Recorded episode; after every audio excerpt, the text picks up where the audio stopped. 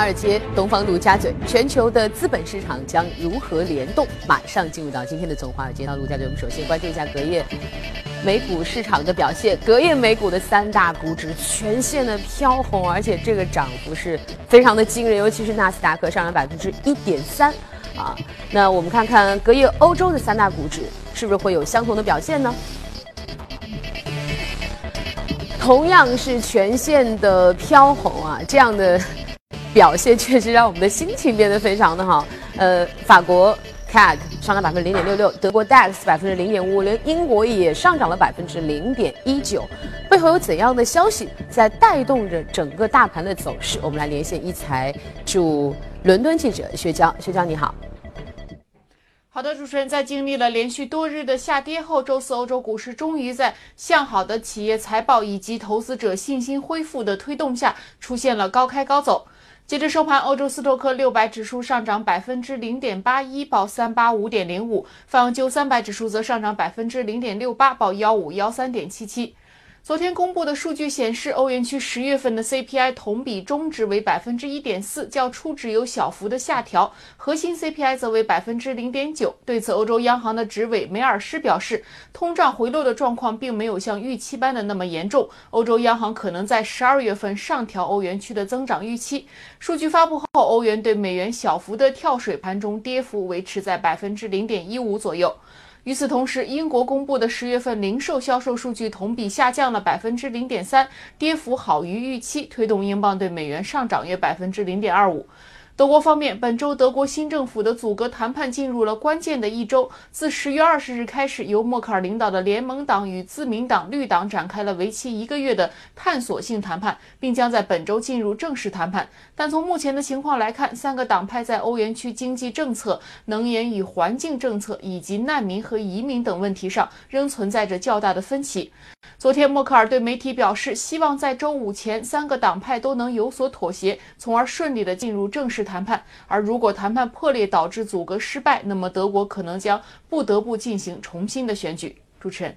好的，谢谢薛娇。确实呢，现在我们很多的公司都在陆续公布他们的三季度的财报。刚才其实我们在连线薛娇的时候也说到了，现在我们看到的整个欧洲三大股指的表现，一部分原因是来自于确实企业在三季度的财报表现非常的良好。那么美国的公司也也在陆续公布他们的财报，他们的表现如何？里面有哪些趋势性的涨跌值得我们去关注？马上进入到今天的全球关注。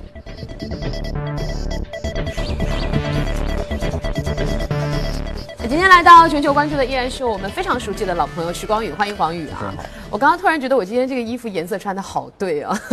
我发现你知道，就是在你在看指数的时候，如果你看到这种全线飘红，而且涨幅不错，心情确实会非常的好哈。那我们都说了，现在其实整个三季度的财报公布，似乎好像整个美国公司三季度财报的总体表现也不错。对对，你来帮我们盘点一下啊！我们我。之前一次过来做节目，可能就是整体的表现并不是特别理想。嗯。但是我们看到今天的话，其实就跟我们之前你不在了，他们表现就好了，是吧？跟我们之前的预期基本上一样，就是说这个呃税改的一个短期的这个对市场的一个扰动啊，基本上已经结束了。我们看今天的话，重新个股的话又回到这种。对于基本面的一个反应当中，那么我们来谈一下，啊，三季度的财报基本上现在百分之八十的标普五百指数的成分股的公司已经是公布完毕了。那么从整体来看的话，是，就是说它的盈利增长的话是在百分之七左右。那么这个数字的话，其实比二十度是有小幅的一个下滑，二季度大概在百分之十。那么什么原因呢？我们对于这对于这个百分之一，首先我们的定调是还是相对来说是比较乐观的一个财报。为什么它会比二季度下滑？第一个原因是啊，就是飓风的一个影响。OK。那么保险板块的一个业绩的一个大幅的下滑，对于三季报的话会有一个拖累的作用。另外一点的话，其实美国的一个盈利的一个扩张是从去年三季度开始的。那么这种去年的基数，相当于来说，对于今年来说是比较高的，所以说我们看上去像是说啊，三季度的一个环比是有所下滑的，但是整体的一个水平其实还是非常非常不错的。就跟我们说这个中国经济的增长，虽然说我们看起来增速哈，这个没有以前那么高，但是我们的基数大，所以其实广宇也是想表达，虽然说我们看到现在我们三季度整体的目前所公布的来说，整体的增速在百分之七，但是是因为从去年三季度就开始，其实已经这个基数已经在逐渐的扩张了。是的，是的，嗯。那么另外一点，我想提到就是说啊，我们看到的就是说今年美股涨得非常非常的好，那么我们。背后的原因到底是估值还是业绩？那我从我从三季报这个角度，因为毕竟今年已经是公布了三个，基本上就对今年可以定调了嘛。对。啊，那么从这个角度来讲呢，我们看到今年的盈利的平均增速大概在百分之十十到十一左右附近。那么我们看到今年标普五百的话是涨了百分之，目前的话是涨了大概百分之十四左右的一个水平。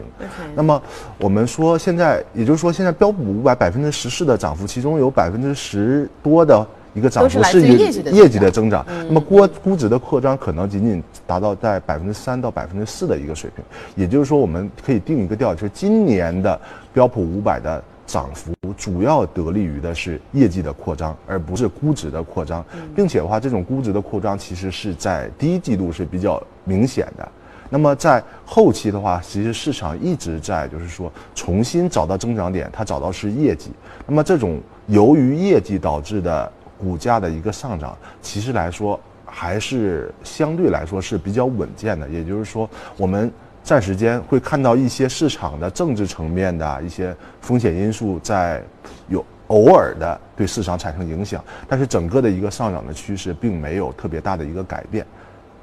嗯，所以其实这个观点，我觉得跟这个关于一直以来的观点是比较一致的。其实我们从年初就开始在探讨哈，你说美股一直还在涨，那么到底它是估值在涨，到底这是一个泡沫，是一个让人担心的上涨，还是说它是有内在的业绩的支撑，所以它是一个令人欣喜的增长？所以其实包括从一直到我们现在马上到年末了哈，我们这个三季度的财报也再一次印证了关于一直以来的观点，就是它确实是内在的盈利的能力在增长，而所谓我们说。这样的这种由估值增长所带来的让人会担心的泡沫，其实它的空间是非常小的。是的，是的。嗯嗯。那另外一点的话，就是我们现在指数是由行业组成，我们分行业来看。那么最稳定的，现在今年来说最稳定的两个行业，一个是生物医药。那么这个这个这个这个这个行业是由于它行业本身的一个。特征来决定的，就是说它的一个医疗啊这方面的，它本身增速是比较稳定的，但是整体增速不高，在百分之五到百分之六左右。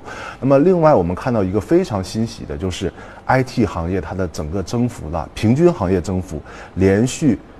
呃三个季度已经是超过百分之二十的一个水平。那其实跟我们跟我们来讲，跟纳指的一个整个整个今年的一个涨幅基本上也是接近的。那我请教一下，你 刚才说到的是说整个平均的，你说百分之十四的。增长当中，可能百分之十一左右来自于业绩的增长，百分之三左右来自于估值的增长，哈，那是一个大的这个盘子。那如果我们就看这个科技股本身，这今年科技股你刚刚说涨了百分之二十左右，这里面多少是来自于业绩的支撑，多少是来自于估值？今年的话，啊，我们说我说的就是 IT 板块，那么它是纳斯达克科技股的一个主要的组成部分。那么 IT 板块整个的盈利增幅就超过百分之二十。那也就是说，纳斯达克涨幅超过百分之二十，那么其实很大一部程度上，我们说明纳斯达克的一个增长也是来自于业绩的推推动。那么，所以这些科技股，它的增长也是来自于业绩的推动，并不是来自于所谓的估值的增长。对。那么为什么为什么说这轮的牛市是科技股的牛市？那么不仅仅是大家的一个风格的一个切换，更重要的是它的业绩确实在增长的。我们分把这个整个科技。就是说，IT 板块细分化，我们可以看到硬件、软件和半导体。那么，我们看到它的最好的一直来说都是软件。这个软件的话，它是比较稳定的。我们看它的增速的话是超过百分之二十的一个水平。那么，另外一个硬件，其实在科技板块当中，硬件是比较难做的。因为它的成本是比较高的，同时的话，它这个就是利润空间并不像软件那么高。那么得益于三季度我们看到苹果发布了一个新品，并且 iPhone X 整个的预购情况超出预期，这个情况的话，对于苹果的股价有一个大幅的增长，所以说导致整个硬件板块的业绩也出现了一个回升。那么另外一个半导体板块，半导体板块其实在科技板块当中，它其实是一个上游的一个板块，只有下游的，包括硬件、包括软件这种。需求增加了以后，才会导致这个板块的一个上涨。我们之前也谈过很多半导体的公司，它的业绩有一个大幅的增长。我们看到它三季度的业绩同比上涨了百分之超过百分之五十。那么从这点来讲，我觉得整个科技板块的一个上升，它是。比较的健康的，为什么这么说？因为我们看到了真正科技板块的上游的一个半导体，整个包括 AI 的应用啊，包括大数据的应用啊，云计算啊这些，对于整个半导体板块的一个需求。是出现了一个大幅的增长，导致整个半导体行业的一个价格是出现明显一个扩张。那么从这点来说的话，科技板块目前还是保持一种非常健康的一个走势，并且业绩的话给我们的感觉也是非常健康的。所以说反过来也认证了恒强者恒强，就是说，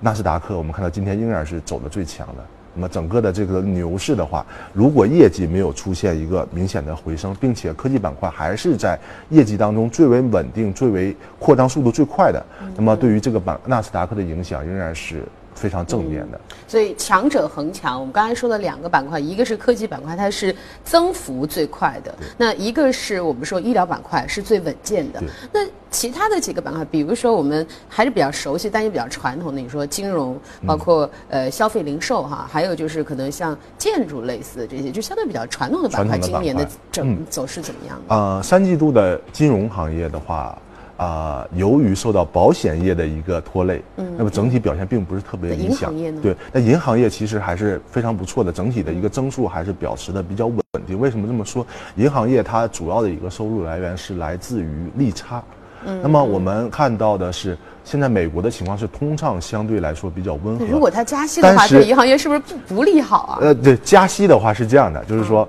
呃，加息如果温和的通胀，温和的加息对于银行业是利好的，因为它你加息以后，相当于银行业的利差会扩大。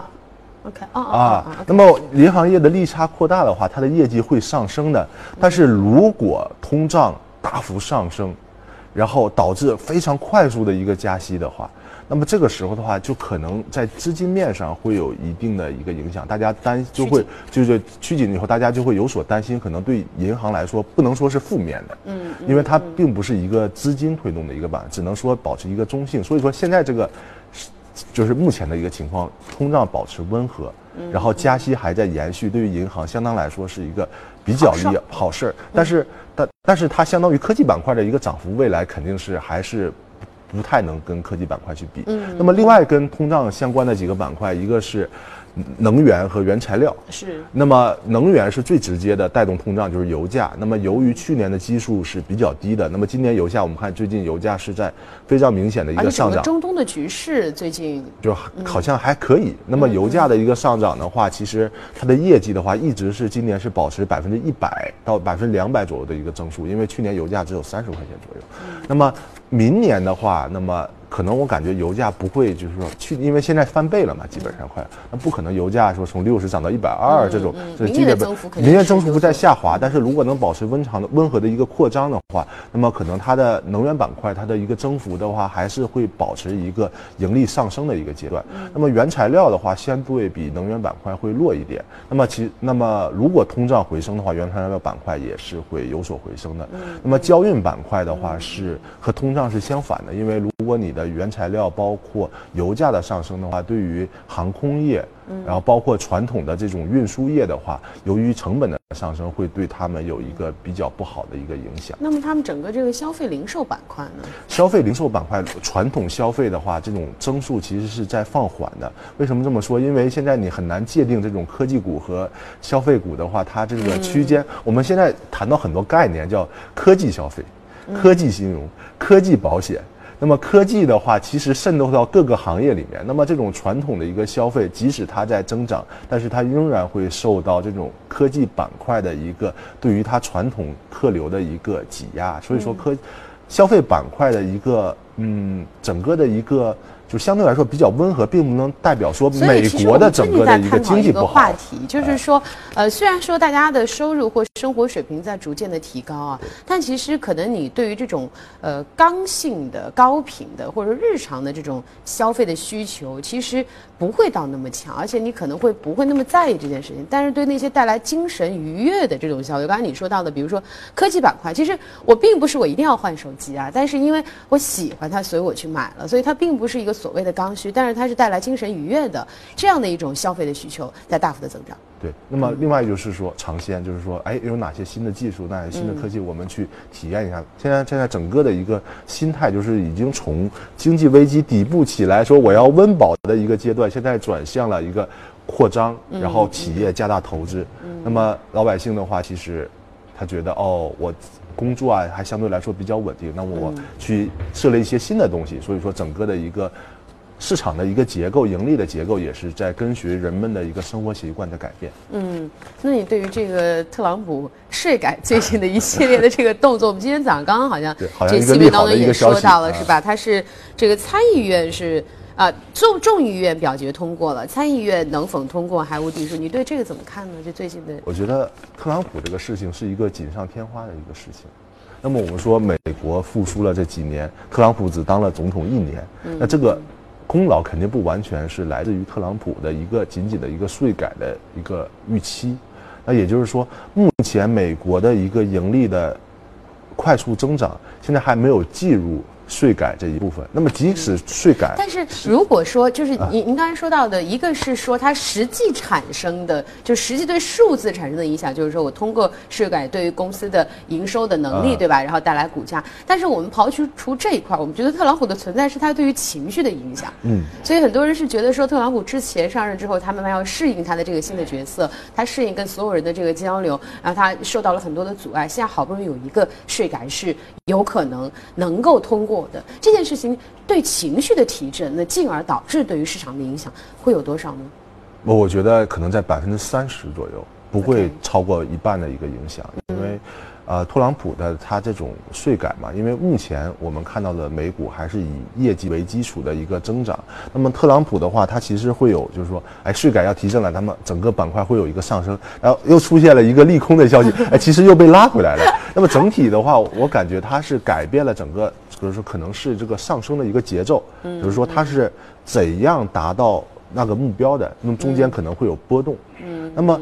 那么这种波动的话，其实是影响节奏，并没有影响到你最终达到的那个目标。那么，如果说我们对于特朗普的一个税改有强烈的预期的话那么我们反映在哪里？因为目前它税改还没有实施，对企业的影响基本上为零，对不对？那么如果有强烈的预期的话，那一定是估值的扩张。为什么估值会扩扩张？因为是我们对它的税改成功会有强烈的预期，即使我们目前的估值是很高的，那么未来由于特朗普税改的一个成功，会导致我业绩的上升，把这部分估值拉回来。但是我们现在并没有看到这个，刚才我提到了。那整个的一个纳指也好，标普也好，涨幅当中大部分来自于盈利的贡献，而不是估值的一个贡献。这就是说，市场对于税改会有情绪上的反应，但是对于股价的上升当中的比重，并不是像我们想象的那么大。嗯，所以其实我觉得广宇整个今天整个的这个思路是一以贯之，就是说整个首先其实从美国现在虽然说我们看到整个今年的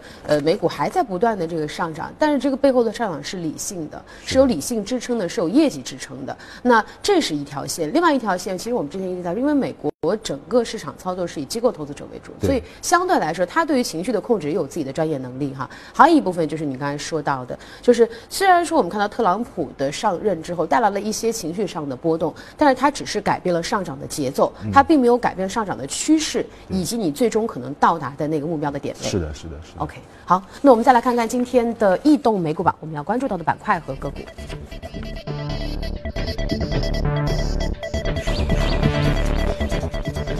服务业、科技、医疗健康、消费品和工业品是相对排后，其实也是跟我们刚才聊的这个话题是相关联的非常反映了基本面的一个情啊，况我们再来看看个股，同样是生物科技排名比较好，但是这个。刊物出版 挺有趣的啊，刊物出版和家居卖场相对比较传统，但是个股涨幅不错。半导体、应用软件其实都在我们看到的涨幅比较靠前的个股当中。我们再来看看今天所关注到的个股，沃尔玛。其实我们最近好像经常之前提到过那么对我们那今天涨幅非常不错，百分之十点九零，报在九十九对，因为上周过来的时候，我们不是在异动股里，我们是在热股当中，是提到就是说未来可能会非常有前景的一只股票。那么这周公布了三季度的财报，大幅的一个超过预期的一个情况。我们看沃尔玛是一个市值非常大的公司，它能够当天的话现在，市值达到多少？呃，这个这个市值的话，其实是已经是就是说基本上是千亿美元级别水平的一个一个水平。那么呃，沃尔玛的话，现在的话高开以后，那么迅迅速向上，基本投资者对它的一个整个的一个反应其实是非常正面的。那么其实我们上周也提到了这个。呃，沃尔玛的主要的一个来源就是说，呃，它的一个网络销售现在是有一个大幅的一个增长。那么其实这种传统行业，呃，它有一个市场的占有欲。那么就是说，投资者对它这个看空，其实来自于它对啊、这个传统的一个包括外围这个新兴科技对它的一个影响。那如果现在它跟这种新的一个它是积极地去拥抱拥抱，而不是说我去抵触嗯和他们划清界限。那么投资者，我觉得还是会给他一个，也会给他一个非常热对 热烈的拥抱。我们看到沃尔玛的一个价格的话是创出了历史新高以后嗯，今天的话又是上涨超过百分之十的一个水平。其实嗯这对于投资来来说是一个非常好的一个事情。嗯，我觉得还是很为他高兴哈，嗯因为毕竟这个沃尔玛就像你说的，就是它已经已经存在在人们的生活当中这么久了，也占据了很重要的位置哈。但是我们看到前两年整个这个亚马逊其实对它的影响是很大的，大家也在看到底沃尔玛我要怎么去回击，我要怎么不是回击是怎么去回应。就像你刚才说到的，整个这个科技的变化对它的这个产业的业态所带来的影响，但是它其实还是还是很积极的在去回应，而且做出了很好的成绩哈。我们上次其实聊到过，其实一方面其实它的优势是说它在生鲜板块当中，它的线下它是这是很多纯线上的平台是不能比的，所以它是以生鲜为切入口，然后来在整个的这种 online offline O to O 哈、对。这个领域当中撕出了自己的一个一个一个小缺口啊。对，原来说我们说都是到线上去，现在就这个很快世界变得又到线下来，嗯，然后然后在线下的话，哎，反而成为它的一个优势。所以说，这是我们在可能两三年前不敢想象的世界变化这么快。就是说，之前我们都说拼命的去线上啊，我们去给这个，因为你线上搭的很好，其实也是帮你导流嘛。那你还是要线下去支撑嘛。就我我如果是从线上切入，我有一天还是要把线下都做扎实了，不然你的服务也是跟不上，你的速度也是跟不上。沃尔玛刚好的是找到一个非常合适的一个切入点。那么我们也看到这个这个巨头啊，又又重新就是展示出它来它、这次财报有一些，比如说具体的数据和亮点嘛。那它具体的就是说，就首先它的盈利水平的话，那么它是有一个超出预期的一个表现。嗯，那么同店销售这是非常重要的。那么沃尔玛其实它在，就是说它的新店，就是说新的这些在美国的这些传统的超市，它其实是在缩减的。那么缩减了以后呢，它其实同店的一个销售它会有一个上升，因为就是说即使有这些长期在线下。购买力的这些习惯，由于店的没有增加，那么单店的一个销售是增长。同时的话，它其实要在线上的一个销售是增长了百分之五十，也就是说，它新的一些客户很多的话都跑到他的这个线上销售去购买，也就是说，这对他来说是一个既转型，但是又不影响他传统业态的一种发展。那也就是说，它是一个双赢，说我传统的业态我能保持增长，我新兴的业态保持更高速的一个增长，这就是为什么投资者给它的一个整个的一个股价有一个溢价，就是这个原因。哎，其实这样看下来，我觉得它接下来想象空间是很大对的，因为因为就是你看，其实现在很多包括我们说京东，其实在布它的仓储啊，对吧？布它的提货点啊等等。那其实沃尔玛现在所有的门店都是它自就是都已经是它线下的这些所有的点都已经有了。那么如果它的线上能够，因为它其实我们上次聊到沃尔玛现在所用的一些线上的方式，其实它线上用的还是比较简单的，对就是其实在线上它还有很多优化的空间，这些优化的空间可能能带来更多的这个新的客流，而它线下的能力是完全可以承载这些客流的。对，那么沃尔玛的话，现在也是为就是这种公司的转型其实是很难的。那么其实就是它是一个是左手一个右手，自己要不要砍自己一刀的一个问题。那么其实沃尔玛赶上了一个经济非常好的一个时候，给他这个时间给他转型，并且他目前的话采用的这种方式也并没有对他的实体店产生非常非常大的一个影响，并且的话把它联动在一起，那么线上线下现在是非常流行的。你刚才说同店的这个大对对对对，所以说从这点来讲的话，我觉得沃尔玛未来的一个想象空间真的是非常大。我们怕的是沃尔玛把它做到线上去，那么呃完全又投入到线线下，我们他说他线下出现一个大幅的一个下滑，那么同时它的一个主营又是主要来自于。它的线下，那么这个时候的一个转型就相对来说比较困难的。目前我们看到它的一个转型还是非常的顺利。所以我觉得，其实沃尔玛带给我们很好的启示，就是说，当你遇到一些大环境的改变、科技的改变，或者说很多新生事物对你的挑战的时候，你不要忘了自己的本。其实你还是可以看看自己的优势是什么，你结合自己的优势去拥抱现在新的科技，让这个科技为你所用，你才能产生就是你刚才说到的强者恒强，强者在不同的时代都可以都可以恒强看你怎么去拥抱，看你的心胸，看你的格局，看你的视野，还有看你的执行和动作哈。好，我们稍事休息一下，一会儿呢，我们来关注到的是欧美公司方面的一些相关的资讯，马上回来。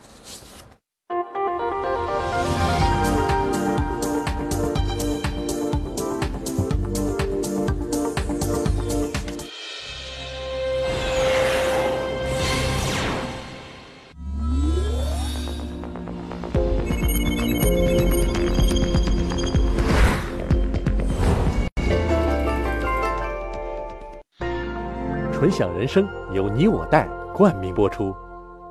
越懂得欣赏，越被人们欣赏。越懂得放下，越收获的更多。从仰视到平视，从精彩到多彩，商业大有可观，商业大有可观，生活小艺精彩，生活小艺精彩，敬请关注每周日晚八点第一财经，我的纯享人生。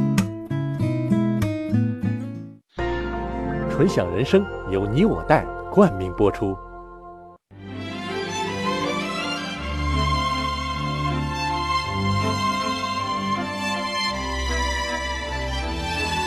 跨越三个世纪的经典，老凤祥。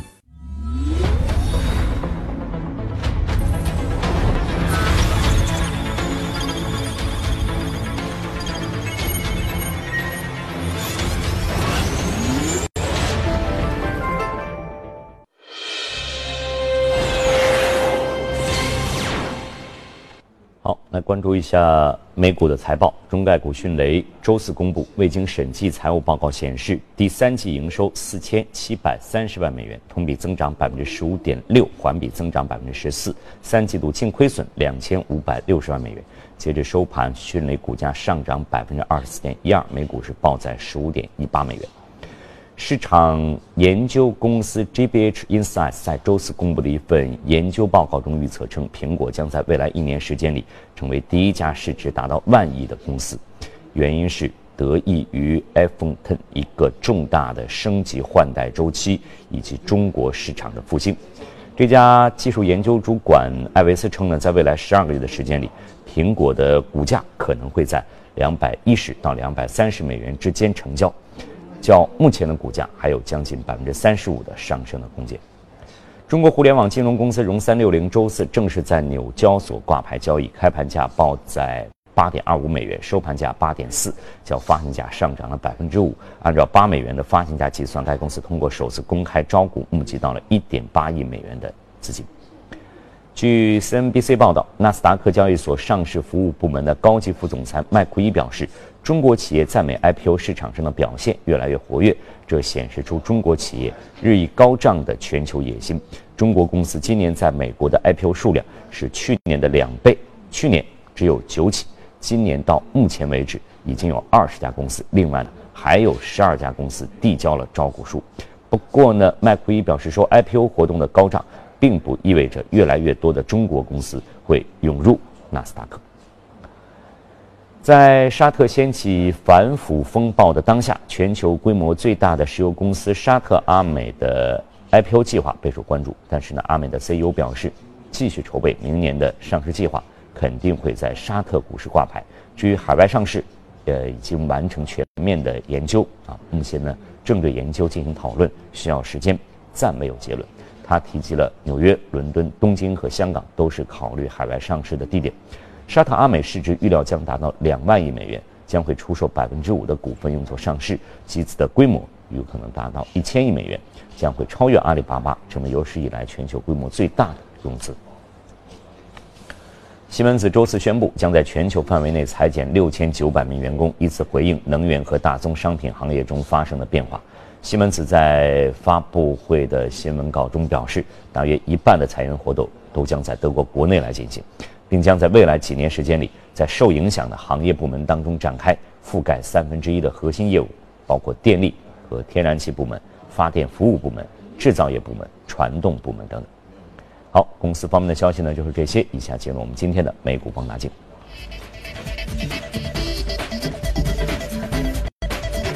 好，欢迎来到美股放大镜。那今天美股放大镜，我们关注到的也是一个大家非常非常熟悉的热股 PayPal 哈，移动支付这个领域也是我们现在不管是国内和国际都很热。PayPal 上涨百分之五点八二，目前报在百呃七十七点七。其实刚才刚在跟广宇在聊，就是。这几年 PayPal 在干嘛？因为我总觉得 PayPal 是全球移动支付的鼻祖。那后来我们看到的很多的这个移动支付都是都是 anyway 呃，不管是参就是有一部分的由 PayPal 的这个灵感所引发的哈。但是这两年其实好像 PayPal 的声音听的不是特别多。它现在在美国市场是一个什么样的一个地位？哦，那么我们首先来看 PayPal 的话，今年股价是上涨了。啊，百分之八十左右的一个水平，这是今年的股价。对对对，是一个非常非常牛的一个股价。我我感觉的话是，今年的股价把整个前几年的一个盘整的涨幅完全都在反映当中。为什么呢？那么其实我们看 PayPal 这家公司，它其实它的盈利是在增长的。首先，它的新用户也是在增长，然后它的业绩也是保持着接近百分之二十左右的一个增长。那么为什么之前的一个股价？比较就是平稳，那么今年涨了这么多，我感觉还是市场的一个预期的一个情况。嗯，那么，呃，我们在前几年的话，我们他美国投资者可能觉得 PayPal 的话，可能是不是到了它一个行业增长的一个瓶颈？因为它在市场占有率已经是在网络支付这一块已经是第一名的一个水平。就像我说好像早几年听很很多年前听 PayPal 比较多一点，这两年反正没有已经是第一名的水平。说哦，它能涨到哪里？它已经是。现在做的最好的一家公司了，那么他可能是对整个行业来说，他觉得啊，未来这个网络支付可能作为美国人来说，我觉得他就是想象不到能能干嘛。那现在的话，我们看到了是什么？微信支付、支付宝、中国第三方支付的一个腾飞，基本上市场的一个整个的一个销售额啊，是远远的，就是说高于美国的一个水平。那么美国投资者现在看到。哦，原来一个国家的一个拥有这样的一个人口基数的一个水平，它的一个整个网络的一个销售额可以达到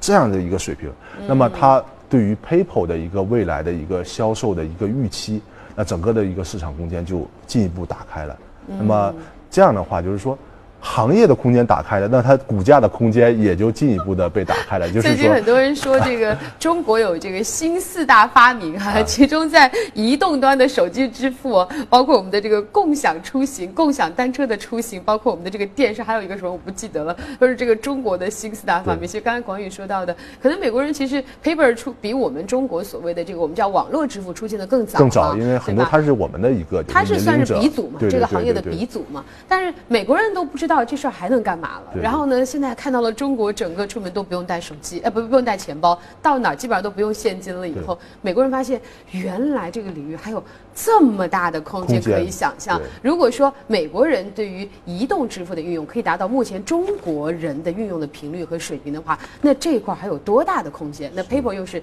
这个所谓的网络支付当中的鼻祖，对，所以大家对它的整个的期待又一下子打开了。对，PayPal 的话也是积极在布局它的移动支付。嗯，那么首先它的一个亮点就是说它是多币种的，一百多种币种。那么在欧美其实用的这个是不是目前在全球这方面做对对对最好的是非常领先的。那么同时的话，它跟几家竞争企业的关系也是在缓和，就是说，可就是这这个就是竞争企业。我们说竞争关系，就是说我们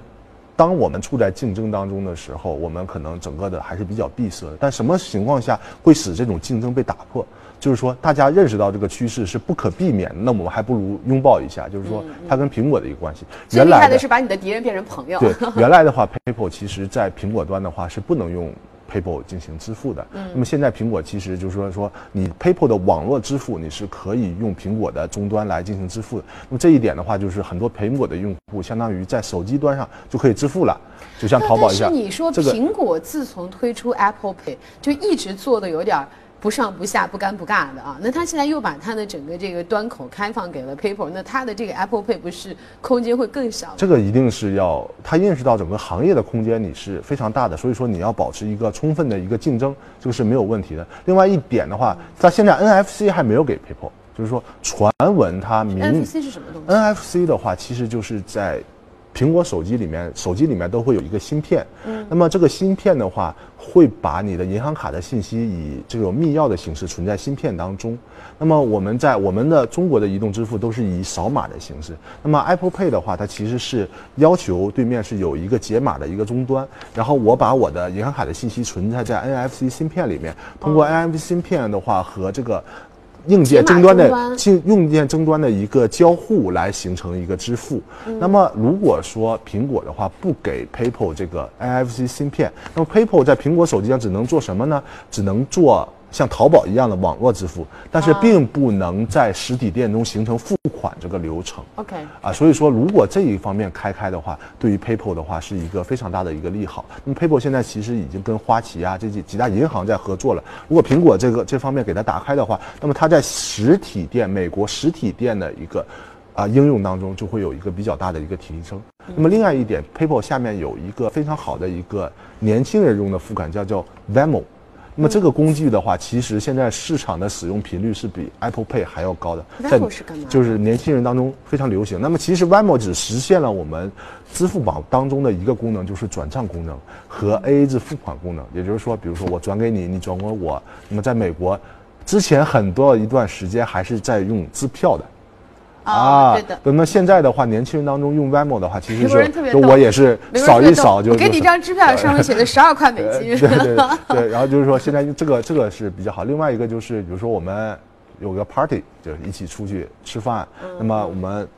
弄好了以后，我 A A 制直接会把账单发到你的这个 Venmo 的一个手机里面，然后我们进行付款就可以。那么这在美国当来说是现在是年轻人中占有率非常高、非常流行，并且是未来就是发展非常好的一个软件。那么综上几个所就是综综合上面的一些情况的话，市场给予 PayPal 非常好的一个预期。嗯，所以其实刚才广宇说了，paper 到今年为止已经上涨了，累计上涨百分之八十，也把基本上前几年的盘整都已经给这给给涨回去了哈。但如果按照刚才我们的分析的话，这只是刚刚开始。对，就是一定要是美国的移动支付的一个市场的一个空间，一定要进一步的打开。那么对于它的一个利好，其实还是在延续的。嗯嗯，好，那也再一次感谢广宇来到我们的节目当中啊。今天我们聊得非常的开心，也是我们非常熟悉的一些品牌呢，也感谢观众朋友收看我们这一时段的从华尔街到陆家嘴，稍稍事休息，马上回来。